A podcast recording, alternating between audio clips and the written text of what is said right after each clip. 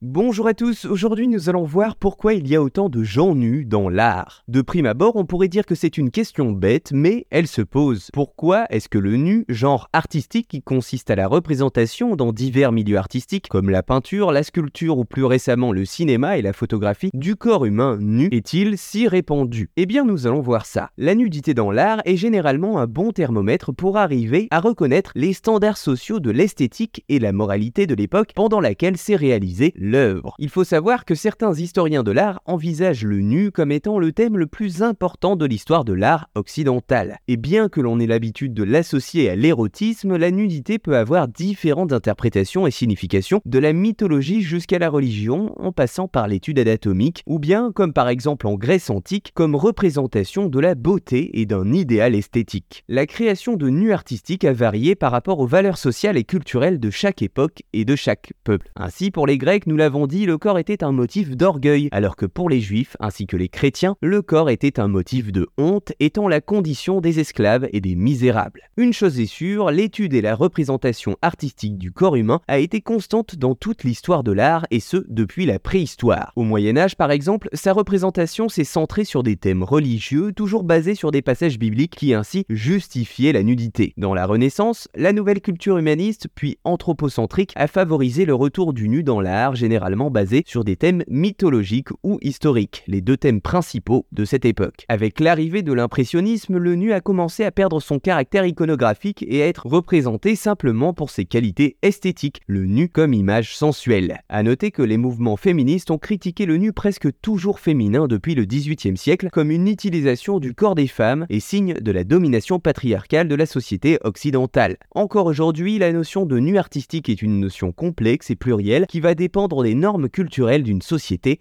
et d'un contexte. Exemple, même dans un musée dans lequel sont exposés des nus, ce n'est pas pour cela que le musée va accepter la nudité du visiteur. Voilà, vous savez maintenant pourquoi il y a autant de gens nus dans l'art, tout simplement car le nu artistique est un des thèmes les plus abordés dans divers milieux artistiques, que ce soit la peinture, la sculpture, le cinéma ou encore la photographie, et ce depuis des siècles.